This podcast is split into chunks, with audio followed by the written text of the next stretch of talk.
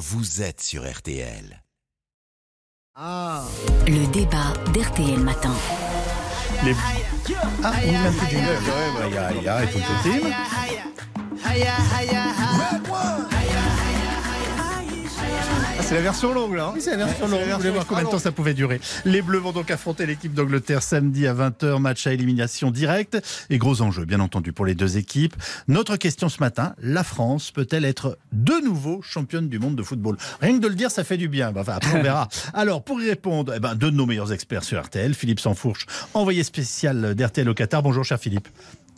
Bonjour Yves, bonjour à tous. Et, et Florian Gazan qui nous a rejoint. Alors, bonjour Florian. Bonjour Yves. Philippe, au vu des matchs précédents, les Bleus ont-ils le niveau pour leur permettre une troisième étoile de champion du monde? Dites-nous tout.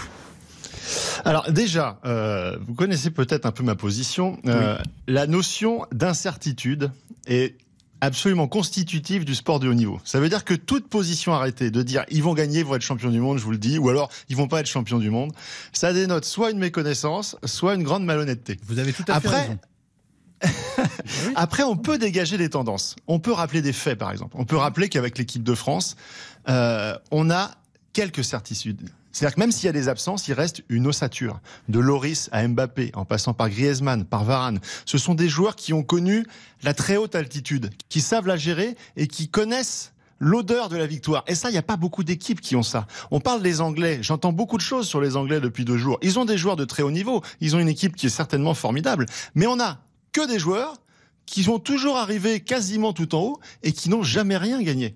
Harry Kane, on nous le présente comme le plus grand attaquant euh, de, du monde en ce moment, mais le joueur que le Real Madrid qui gagne tout euh, s'arrache depuis et tente d'arracher depuis des années, c'est Kylian Mbappé, c'est pas Harry Kane. Donc cette notion de connaître l'odeur de la victoire, les Français la connaissent, les Anglais ne la connaissent pas. Bon, Florian, comment vous percevez les choses? Euh, j'aimerais être aussi positif que Philippe. Moi aussi, évidemment, j'aimerais qu'on ait cette troisième étoile. Mais je me rappelle déjà que ça fait 60 ans en fait qu'un tenant du titre euh, bah, n'a pas réussi à faire le, le doublé. La dernière fois, c'était le, le Brésil en 62. Il s'est passé 14 coupes du monde entre temps. Donc c'est pas si simple que ça. Et puis. euh, Non Pour le moment, l'équipe de France, certes, elle est toujours là, mais elle a joué contre des adversaires assez faiblards. En, poule, on est quand même tombé sur une équipe euh, du Danemark qui était pas là. On est l'Australie, la Tunisie qui nous a battus. En, huitième, la Pologne qui était sans doute une des équipes les plus faibles de ce mondial. Aujourd'hui, on ne sait pas ce qu'elle vaut vraiment cette équipe de France. Là, elle a un premier choc face à, l'Angleterre avec sa génération dorée. On a des joueurs absolument exceptionnels qui sont nés entre 98 et 2001. Les Alexander Arnold, Fod- Foden, Bellingham, Saka. Il y a vraiment, vraiment beaucoup, beaucoup de, de talents. Des Anglais qui sont très impressionnants Qui n'ont rien gagné. Qui n'ont rien gagné, mais euh, ils ont rien gagné pour le moment, mais ils ont marqué 12 buts, ils en ont encaissé deux, dont un sur penalty. C'est une équipe très solide, avec beaucoup, beaucoup de talent. On parle beaucoup de Kylian Mbappé, mais qui aura fort à faire euh, samedi face à Kyle Walker, qui est à peu près le seul défenseur au monde qui court aussi vite que lui.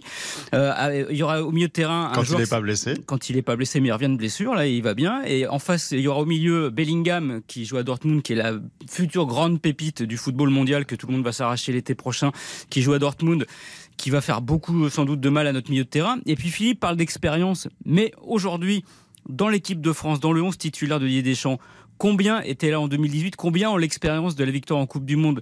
Les Rabiot, les Chouameni, les Théo Hernandez, ils n'étaient pas là en fait. Donc finalement, c'est une équipe de France qui certes est championne du monde, mais qui n'a pas tant d'expérience que ça.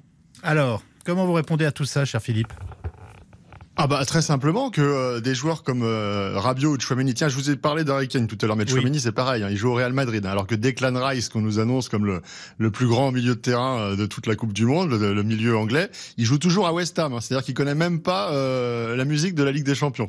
Donc en termes d'expérience, on est quand même, on a beaucoup plus de certitude du côté de, de l'équipe de France. Et puis pour aller un peu plus loin, parce que là on parle de l'Angleterre, mais euh, la question initiale euh, posée par, par Yves, c'est de savoir si l'équipe de France elle peut être encore championne du monde. Merci. Je pense qu'il y, a un élé- il y a un élément qui est fondamental, c'est c'est Didier Deschamps.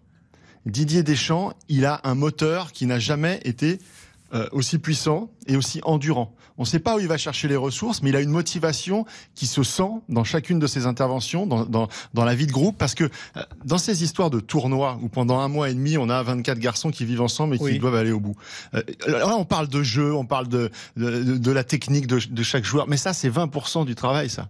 Les 80 autres pourcents, c'est comment on fait pour créer une dynamique collective, une force euh, d'équipe. Et ça, Didier Deschamps sait le faire mieux que quiconque. Franchement, on le ressent. C'est le jour et la nuit par rapport à ce qu'on a vu à l'Euro euh, lors du dernier Euro. Didier Deschamps, il est animé par, par d'autres moteurs. Je pense que le fait que la fédération soit un peu en difficulté en ce moment, que son binôme avec Noël Legrette soit un peu égratigné, ça lui donne encore plus d'énergie. Il dit toujours que les Français sont jamais bons quand ils sont dans le confort. Et le fait d'avoir été obligé de, de, de, passer outre les blessures de, de, joueurs cadres comme Pogba, comme Kanté, cette histoire d'atmosphère autour de la fédération, ça lui a donné une énergie nouvelle qui transmet à ses joueurs.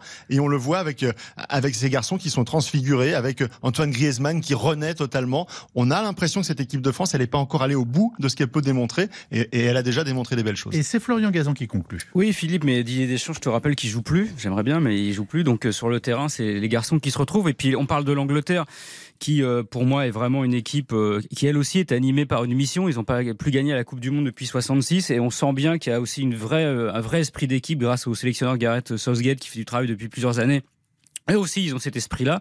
Et puis derrière, si jamais on passe l'Angleterre, ce que je nous souhaite, évidemment, euh, bah, y a, la deuxième lame sera ou le Portugal ou le Maroc. Et là aussi, bah, il faudra, euh, il faudra faire fort. Les Portugais montent vraiment fort en puissance. Ils ont réussi à gérer le cas Ronaldo. Et euh, limite, on a l'impression que maintenant, le Portugal veut la gagner pour offrir une porte de sortie formidable à, à CR7.